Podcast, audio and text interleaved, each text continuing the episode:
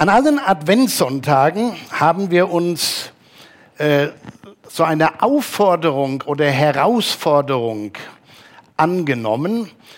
Die waren immer ganz kurz, manchmal nur zwei Worte, aber die hatten es alle in sich. Am ersten Advent haben wir darüber gesprochen, bekehrt euch. Ihr erinnert euch, man kann alle nochmal in YouTube anhören und anschauen. Am zweiten Adventssonntag war das Thema, liebt euch. Und am dritten Adventssonntag, am vergangenen Sonntag, hat die Nelly Bangert noch einen draufgesetzt und gesagt, bleibt auch in meiner Liebe. Und heute am vierten Advent habe ich das Thema Freut euch. Und das mag vielleicht ein bisschen merkwürdig klingen in der Zeit, wo sich kaum einer freut. Ja, wir, haben ja nicht so viel Grund draußen sich zu freuen, weil alles geschlossen ist, nicht so läuft, wie sonst läuft. Und trotzdem freut euch, ist die Herausforderung an uns, die wir mit Jesus unterwegs sind, denn wir haben Grund zur Freude. Das werde ich euch jetzt in der Predigt hier entfalten. Und ich denke, diese vier Punkte, wenn man sie ernst nimmt, diese Aufforderungen, wenn man sie umsetzt, die werden einen positiven Unterschied machen. Einmal in unserem ganz persönlichen Leben, aber dann auch in der Gemeinde und über die Gemeinde hinaus in die Gesellschaft, wenn Menschen da sind, die sich neu Gott zuwenden, sich bekehren, die anfangen, andere Menschen zu lieben in einer kalt gewordenen Welt und die in der Liebe zu Jesus und von der, der Liebe Jesu bleiben und trotz allem sagen können, wir haben noch Grund zur Freude. Wir haben noch viel Grund zur Freude. Bekehrt euch, liebt euch, bleibt in meiner Liebe und freut euch. Im Advent und an Weihnachten feiern wir die Ankunft unseres Herrn Jesus Christus. Und Christen haben allein deshalb Grund zur Freude, weil Gott in Jesus Mensch geworden ist. Das muss, muss man sich immer wieder vor Augen halten. Äh, es macht mich ein bisschen traurig. Ich habe das ja bei meiner, ich glaube, bei der ersten Predigt in dieser Reihe schon mal erwähnt. Wenn man sich so die die schnulzigen Weihnachtsfilme anschaut, die zurzeit fast jeden Abend irgendwo laufen, da geht es immer nur um Weihnachten, um das Fest, um Geschenke. Meistens geht es darum, dass sich zwei ineinander verlieben. Es klappt da nicht, am Ende klappt es doch. Man weiß genau, wie der Plot läuft. Es ist immer das Gleiche, nur mit anderen Gesichtern, mit anderen Geschichten. Aber es geht nie um Jesus. Es geht nie um das Weihnachten, was Christen feiern. Es geht immer nur um das Fest der Liebe und wir meinen die Liebe, die wir zu anderen Menschen entwickeln könnten oder auch nicht, wie auch immer. Dann ist mir aufgefallen, wenn ich im Auto unterwegs bin, ich kann mich an Zeiten erinnern, da hat man da noch mal Adventsmusik gespielt. Äh, also ich habe noch nicht viel gefunden. Also den ERF müssten wir dann vielleicht anmachen im, im Auto. Den kriege ich da aber nicht. Aber wie auch immer, sonst kommt da nicht viel. Ja, Weihnachten wird so richtig weggerockt. Also der Inhalt von Weihnachten. Es geht nur ums Fest, nur um Geschenke, nur um Kram. Den Text zur Predigt haben wir schon gehört. Rebecca hat ihn vorgelesen aus Philippa 4, 4 äh, bis 7 und ich werde die einzelnen Verse im Laufe der Predigt noch einmal äh, für uns vorlesen. Äh, mein großes Vorbild für viele, viele Jahre war ein Pastor in den USA, der auch schon lange Jahre jetzt bei Jesus ist und nicht mehr hier in dieser Welt lebt, war der Pastor Earl Lee. Und der hat äh, einmal zu diesem Brief gesagt, dass der Philipperbrief von einem der positivsten Menschen geschrieben wurde, der je gelebt hat. Das war der Apostel Paulus. Wie kann er das sagen?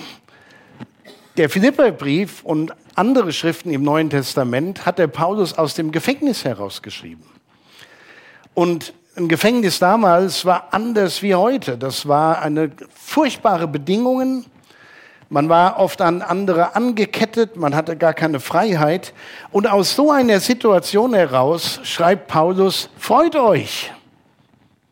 Ich freue mich auch. Nicht über die Ketten unbedingt, ich habe mal einen Bibelausleger gehört, der hat gesagt, der Paulus, der war hier in Ketten und hat sich gefreut, dass er selbst im Gefängnis Gelegenheit hat, hatte das Zeugnis von Jesus zu geben und, und er hat es dann so interpretiert, er sagte, das ist doch klasse, ich bin hier an den Soldaten gekettet, der kann nicht weg. der muss mir zuhören, was ich dem über das Evangelium zu sagen habe. So kann man das auch sehen. Der Early hat dann gesagt, ich glaube, dass es im Grunde unheimlich mühsam ist, ein negativer Christ zu sein. Aber dann sagt er weiter, aber einige schaffen es trotzdem. Und zurzeit gibt es eine ganze Menge negativer Christen. Wir werden so mitgerissen mit dem Strom der schlechten Nachrichten und des negativen Denkens über die ganze Situation, wie sie halt ist. Aber in diesen vier Versen im Philipperbrief, und ich lese sie einzeln nochmal vor, finden wir einige Dinge, die uns im Advent hoffentlich ja, neue Freude geben und uns aufleben lassen. Fangen wir mal an mit dem ersten Punkt. Erstens, was lässt Menschen aufleben, gerade jetzt im Advent? Freude. Und zwar die Freude, weil wir mit dem Herrn verbunden sind. Das müsst ihr mal sacken lassen. Menschen, die mit Jesus unterwegs sind, sind mit ihm verbunden. Es ist nicht so, dass Jesus vom Himmel herabsieht und sagt, ach, das ist jetzt eine harte Zeit für alle Christen, hoffentlich schaffen sie es. Nee, der ist nah bei uns, werden wir gleich noch sehen. Hier im vierten Vers heißt es, freut euch in dem Herrn alle Wege und abermals sage ich euch, freut euch. Ich habe in einer Auslegung mal Folgendes gefunden. Otto Dibelius schreibt in seinem Buch In Gegensätzen leben. Interessanter Buchtitel. Man meint gerade, das wäre gerade jetzt geschrieben worden. Ne? In Gegensätzen leben. Und er schreibt in diesem Buch, Zitat, August Hermann Franke ließ die Schüler an seinem Pädagogikum in Halle in den Pausen mit gesenktem Kopf einhergehen. Sie sollten deutlich machen, dass sie sich ihrer Sünden bewusst sind. Das ist die eine Sicht, wie man damit umgehen kann. Und Otto Dibelius fährt dann fort, ich habe das Evangelium immer anders verstanden. Ich habe es immer so verstanden, dass die überwältigende Gnade Gottes unsere Dankbarkeit fordert und dass es darum für den Christen keine andere Lebenshaltung geben kann als die, die Zinsendorf meint mit seinem Wort, wir sind des Heilands fröhliche Leute. Zu Zinsendorf haben wir hier ja auch einen, einen, einen, geografischen Bezug. Der war ja auf der Ronneburg gewesen für längere Zeit. Und äh, das ist interessant, mal nachzulesen, was geistlich damals schon passiert ist. Was es da auch schon übrigens an der Weckung gab, äh, auch hier in unserer Ecke. Wir sind des Heilands fröhliche Leute. Unsere Lebenshaltung, unsere Einstellung zu den Dingen darf weder von den Umständen bestimmt werden, in denen wir leben, noch darf sie von dem bestimmt werden, was wir in der Vergangenheit waren. Das ist ganz wichtig. Unsere Lebenshaltung wird bestimmt von dem, was wir heute, jetzt in Christus sind. Und das finde ich spannend dass unser ganzes Leben nicht nur getriggert ist und die Qualität unseres Lebens, die Freude am Leben, von dem, was da draußen passiert, mit was wir jeden Tag konfrontiert werden, worüber wir uns ärgern, aufregen und, und, und, sondern von dem, was wir in Christus sind. Wir sind des Heilands fröhliche Leute. Mir, mir fällt da ein, wo ich gerade den Early erwähnt habe. Der Early hat mal äh, einen ganz tollen Satz gesagt. Ich habe das, glaube ich, schon einige Mal in der Predigt verwendet, aber ich mache es gerne nochmal. Der war, bevor er Pastor in den USA war, in Pasadena in Kalifornien, war er 14 Jahre lang Missionar in Indien. Und ich war tatsächlich mal dort gewesen in Indien, wo er als Pass als Missionar gedient hat. Und ich habe gedacht, uh, Respekt. Also allein von den, von dem, vom Klima dort äh, ihr wisst, wie es da ist, ja. Es ist brüllend heiß gewesen, schmutzig, nicht schön. Und der Early hat äh, mehrfach in seinen Predigten, ich habe da viel davon gehört, am Anfang meines Dienstes erzählt, wie er Schwierigkeiten hatte, Marathi zu lernen, die Sprache. Das war einfach alles nur eine Herausforderung. So, und in einer Predigt erzählte er davon, dass er eingeladen war für eine Evangelisation in eine Gemeinde Und er hat dann dort gepredigt und die Tür geht auf und es kommt ein Mann rein, der allen sehr bekannt war, scheinbar ein sehr geachteter Mensch aus der Kommune. Und nachdem er die Predigt beendet hatte, der Gottesdienst fertig war, äh, kommt dieser Mann auf Early zu und sagt, es gibt in der Bibel einen Vers, der heißt, wen der Sohn frei macht, der ist recht frei. Was bedeutet das? Und der Early war erstmal ein bisschen überrumpelt, weil man weiß ja nicht, in welchem Kontext stellt er diese Frage. Was ist da los? Und er hat gesagt, äh, gib mir einfach mal Zeit, darüber zu beten, was das für dich bedeuten könnte. Und dann hat er darüber geschlafen und gebetet. Am nächsten Abend war die nächste Veranstaltung. Dieser Mann kam wieder in die Veranstaltung und nachher haben sie miteinander gesprochen.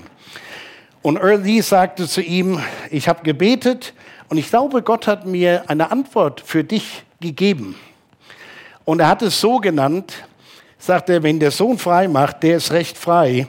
Im Englischen, it is freedom in your circumstances and not freedom from your circumstances. Es ist Freiheit in den Umständen und nicht die Freiheit von deinen Umständen. Und ich dachte, das ist ein, ein wichtiges Wort für unsere Zeit, weil wir, viele fühlen sich unfrei, gequält und manche haben noch viel derbere Begriffe dafür.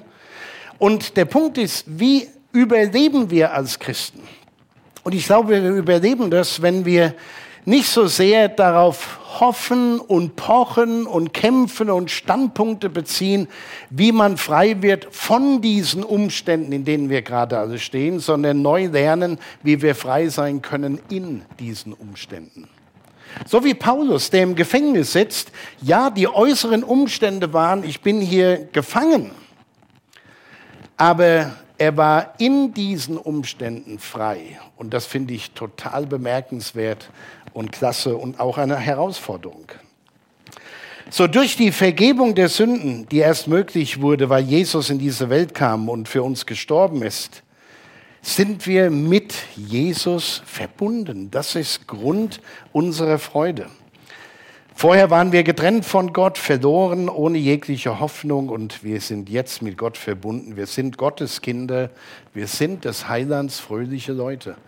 Und ich wünsche mir, wünschte mir, wir könnten uns das gegenseitig immer mal so zurufen oder uns erinnern. Ja, wenn wir mal so einen Durchhänger haben, total frustriert sind, mal hingehen auf die Schulter und sagen, hör mal, eigentlich sind wir doch des Heilands fröhliche Leute.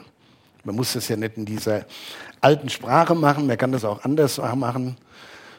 Bleib cool, relax und freu dich. Gut, was haben wir noch? Diese Freude lässt aufleben, während alle anderen Freuden vergehen. Und das ist ja auch der Punkt, warum viele klagen, ne? weil die äußeren Freuden gerade sehr beschnitten werden.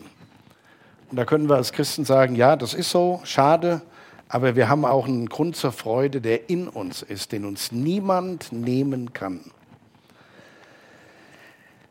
An die Philippe, oh, ich bin noch gar nicht fertig mit dem Punkt, habe ich gerade gesehen. An die Philippe schreibt Paulus, ich will das nochmal hier erinnern, und zwar in äh, Kapitel 5, Vers 5, freut euch in dem Herrn alle Wege und abermals sage ich euch, freut euch. Diese Doppelung heißt einfach, hey, nehmt das ernst. Das ist ganz wichtig. Paulus schreibt an die Römer, seid fröhlich in Hoffnung, wir haben es gerade gesungen im Lied, geduldig in Trübsal, beharrlich im Gebet. Und in Galater 5 macht Paulus deutlich, dass Freude auch eine Gabe des Heiligen Geistes ist, eine Frucht, eine Frucht des Heiligen Geistes, dass wir Freude haben in den Umständen, auch wenn die Umstände noch da sind. Also weg mit den langen Gesichtern, die Umstände sind alles andere als erfreulich, aber Jesus ist Grund unserer Freude. Ich habe noch ein paar Punkte. Der zweite ist, was uns aufleben lässt, ist die Gewissheit, weil der Herr nahe ist. Hier im fünften Vers. Eure Güte lasst kund sein allen Menschen, der Herr ist nahe. Güte, eure Güte, das heißt gut sein, Gutes tun. Und deshalb schreibt Paulus an den Titus, Lasst aber auch die unseren lernen. Finde ich gut. Er sagt nicht, so müsst ihr es machen, sondern lasst sie das lernen. Das muss man üben. Lasst aber auch die unseren lernen, sich hervorzutun mit guten Werken, wo sie nötig sind, damit sie kein fruchtloses Leben führen.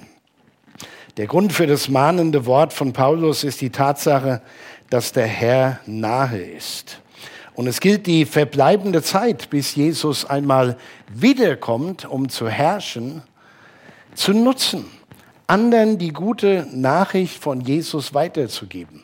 Das ist gerade in unserer Zeit so wichtig und kein fruchtloses Leben zu führen. Der andere Teil des Verses, den finde ich ganz wichtig und hilfreich, auch für uns heute, wenn Paulus sagt, der Herr ist nahe. Was bedeutet das? Ich denke, man kann es auf zweierlei Weise auslegen und beide haben Gültigkeit. Ich glaube, zum einen bedeutet es die räumliche Nähe. Jesus ist tatsächlich da. Er hat gesagt, wo zwei oder drei in meinem Namen versammelt sind, da bin ich mitten unter ihnen. Jesus ist da. Wenn wir uns hier versammeln, das ist keine äh, Erinnerungsveranstaltung, dass irgendwann mal ein Jesus da war. Nee, er lebt, er ist da, hier mitten unter uns. Das ist das eine, räumlich nah, näher als uns das Hemd ist. Aber dann zum Zweiten, der Herr ist auch zeitlich nah. Und ich denke, viele Christen denken zu, in diesen Tagen darüber nach, sind wir schon am Ende der Endzeit und was kommt da alles noch? Das wissen wir alles nicht. Äh, es gibt viele Andeutungen dafür, aber ganz genau wissen wir es nicht. Es weiß ja nicht mal Jesus, wann er wiederkommt. Das weiß nur der Vater im Himmel. Dürfen wir nie vergessen. Also wer da immer meint, er weiß genau, was wann wie passiert. Äh, nee, das wissen wir nicht. Aber der Herr ist uns zeitlich nah. Wir feiern Advent, weil wir seine Ankunft damals in diese Welt feiern. Aber im Grunde genommen warten wir auf den wirklichen zweiten Advent, dass Jesus wiederkommt in Macht und Herrlichkeit. Und das ist etwas, was uns Hoffnung gibt. Zum einen, dass er räumlich nah ist. Wo immer ich bin, kann ich mit ihm reden im Gebet aber dass er auch zeitlich nah ist und wiederkommen wird und alles neu machen wird. Das ist eine Gewissheit, die uns aufleben lässt, Gewissheit seiner räumlichen und zeitlichen Nähe. Der dritte Gedanke zu diesem Text, zu Vers 6, äh, ist Geborgenheit, weil wir uns nicht sorgen müssen. Geborgenheit.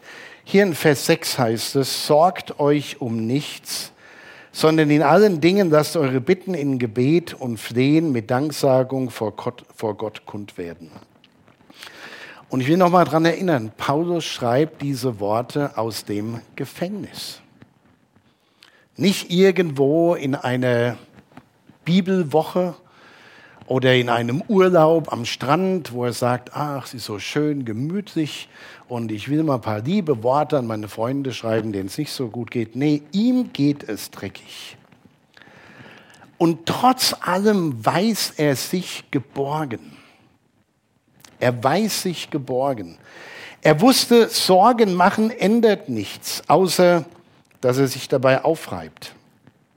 Und so beschließt er für sich selbst und gibt das auch so an die Christen in Philippi weiter, alle seine Bitten mit Danksagung vor Gott zu bringen. Das tut er und er weiß sich inmitten der schwierigen Umstände, in der er gerade steckt, getragen und getröstet und gehalten.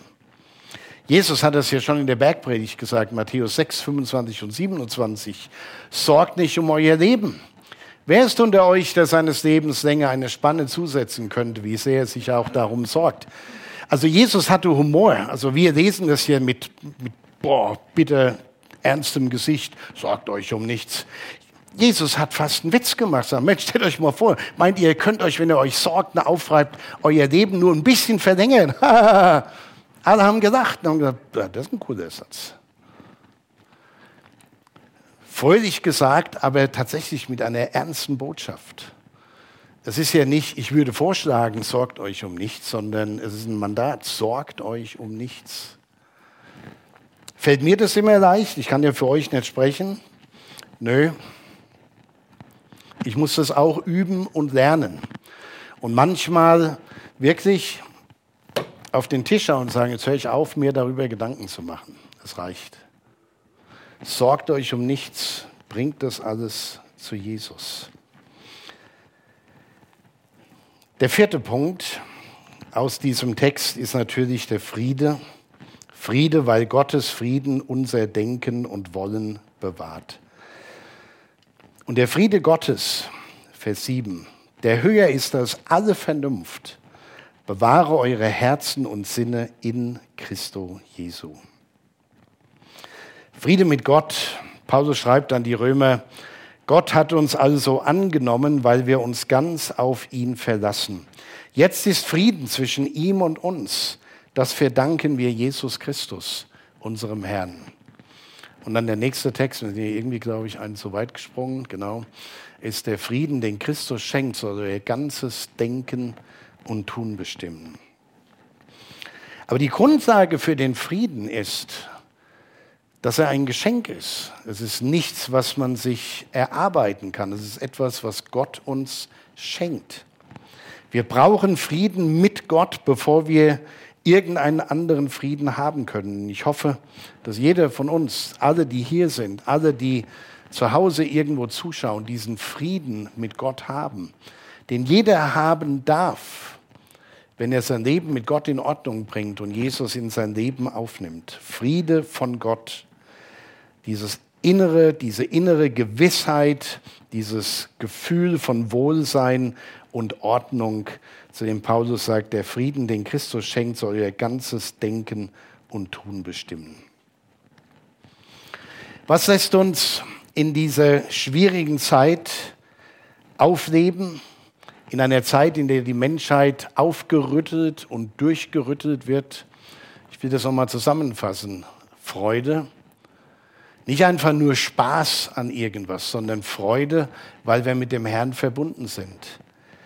Gewissheit, weil der Herr nahe ist, räumlich und zeitlich. Geborgenheit, weil wir uns nicht sorgen müssen. Und Friede, weil Gottes Frieden unser Denken und Wollen bewahrt. Soweit. Aber jetzt mal zurück in den Alltag. Ich denke, das ist, wie es sein kann und soll. Aber die Realität in unserer Krisenzeit sieht völlig anders aus. Und ich denke, das ist jedem von uns bewusst. In der ganzen Corona-Krise hat es der Teufel geschafft, Christen, Pastoren, Gemeindeleitungen, Gemeinden zu beschäftigen. In dieser Woche habe ich abends, Mittwoch oder Donnerstag, keine Ahnung, es war schon, es war schon stockdunkel, und ich musste einfach raus. Mich haben so viele Gedanken geplagt und ich habe mir so viele Sorgen tatsächlich gemacht. Was passiert gerade in den Kirchen, in den Gemeinden, in unserer Gemeinde? Was geht da ab? Welche Botschaften schicken sich Leute zu? Wie gehen sie damit um? Wird am Ende der Krise noch eine Gemeinde übrig sein? Und viele Gemeinden, viele Gemeinden sind in schweren Krisen.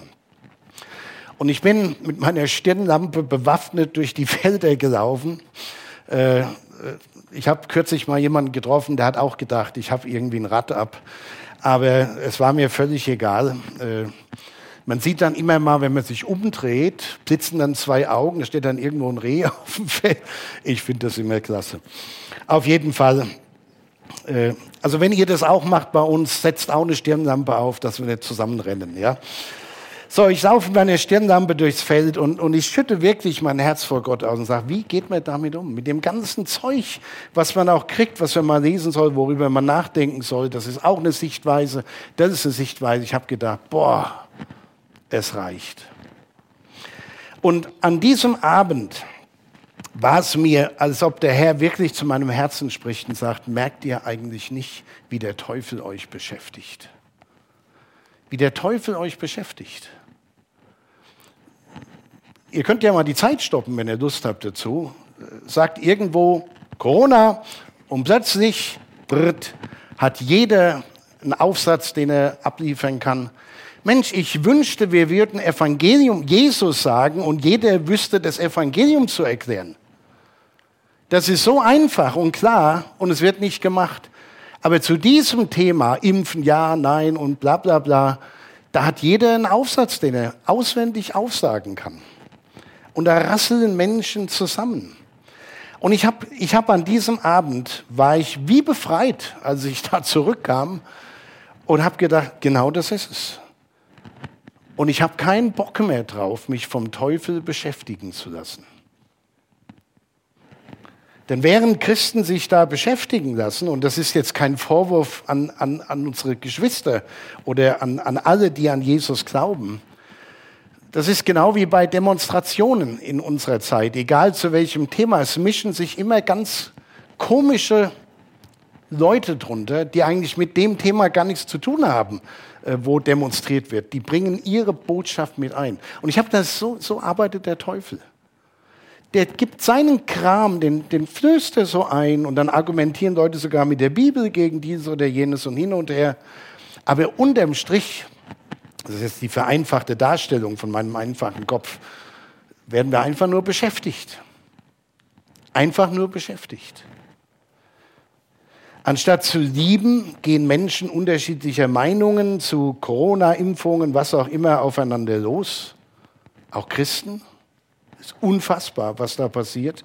Und ich, ich sage mal ganz ehrlich, ich bin Gott so dankbar, dass wir das hier in unserer Gemeinde nicht so haben. Da haben Leute auch unterschiedliche Meinungen. Aber ich denke, wir gehen doch ganz respektvoll damit um. Aber es gibt Gemeinden, wo Pastoren überlegen, ich schmeiße das Handtuch.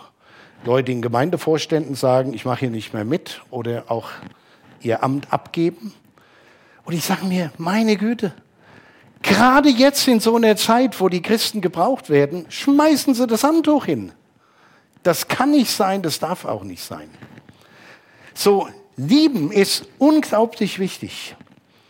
Anstatt Freude ist bei vielen Frust, anstatt Gewissheit ist Angst und Sorge, anstatt Geborgenheit empfinden viele Einsamkeit, anstatt Frieden zu erleben sind viele aufgewühlt, manche im Streit. Und ich würde einfach mal die Botschaft rausgeben, lasst euch nicht mehr vom Teufel beschäftigen. Das heißt nicht, dass man nicht unterschiedlicher Meinung sein darf. Das ist überhaupt nicht der Punkt. Aber wir können respektvoll zuhören, wie der eine das sieht oder der andere und sagen, gut, du siehst das so, ich sehe das so, trotzdem sind wir Geschwister im Herrn. Da haben wir eine Möglichkeit, tatsächlich der Welt, die sich draußen die Köpfe einschlägt, mal zu zeigen, wie man auch mit unterschiedlichen Sichtweisen umgehen kann mit Respekt und mit Liebe. Lassen wir uns nicht länger vom Teufel beschäftigen. Begreifen wir endlich, dass wir trotz allem unfassbar viel Grund zur Freude haben. Warum? Weil wir mit dem Herrn verbunden sind. Wenn alle Stricke reißen, wie man so schön sagt, bleibt eine Verbindung permanent bestehen. Und das ist gut so. Und das ist Grund zur Freude. In diesem Sinne, Ihr dürft es alle mitsagen. Amen.